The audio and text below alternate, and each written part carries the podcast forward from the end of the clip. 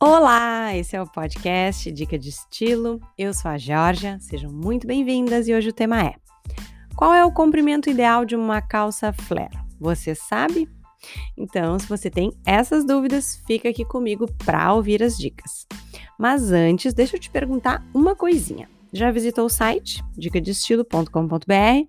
Lá é, também está recheado de outros truques também como esse, dá para maratonar muitas outras dicas por lá. Além do arroba dica de estilo no Instagram, é claro. Mas então, bora falar sobre o comprimento ideal para uma calça flare. É uma dúvida que você tem? Observa os seguintes pontos. Para um caimento perfeito, você deve usar a calça a uma altura de 1 a 2 dedos do chão, mais ou menos. Você vai observar que mais longa que isso, ela embola, e mais curta que isso, ela fica curta demais. Mas então, isso significa que se você tem saltos altos e outros baixos, terá que usar com calças diferentes? Pois é exatamente isso.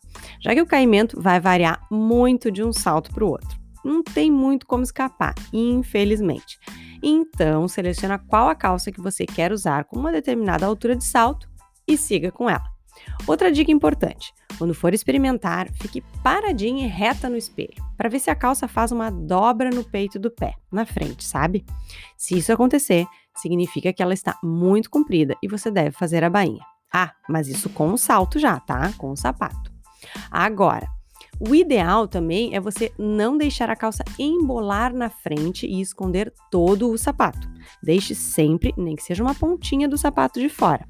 Lembre-se que ele precisa aparecer para finalizar o seu look. Caso contrário, você acaba cortando o pé e fica com uma aparência um pouco esquisita, meio com uma carinha de pé de elefante, sabe? Então, olhe também na parte de trás do sapato e cuide para ter um caimento reto nessa parte da perna. Cuide para não ficar pisando na bainha. Uns dois dedos acima do chão, no máximo, já é o suficiente. Mais que isso, pode parecer até curta demais. Sabe o ditado calça para caçar pinto no banhado? Não sei se vocês já ouviram. é mais ou menos tipo isso. Fica engraçado. Outra grande dúvida que eu sempre escuto por aqui é a seguinte: dá para usar sem salto? Será? O que, que vocês acham? A resposta é claro que sim.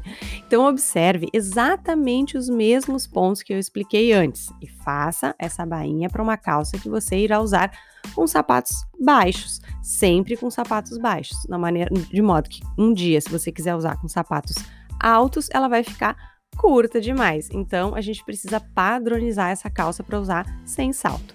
Mas lembre-se, a calça flare por ser uma calça mais larga embaixo, ela costuma achatar um pouquinho a silhueta, sem a presença de salto nessa finalização. Então, usar a cintura alta é um contraponto interessante se você quer dar uma alongada. Se você quiser, obviamente. E aí, gostou desses truques? Me conta se você tem alguma outra dúvida na hora de usar a sua calça flare. Pode comentar lá no arroba Dica de Estilo no Instagram. Aproveita e curte, compartilha para a gente poder conversar e assim me ajuda na criação de novos conteúdos.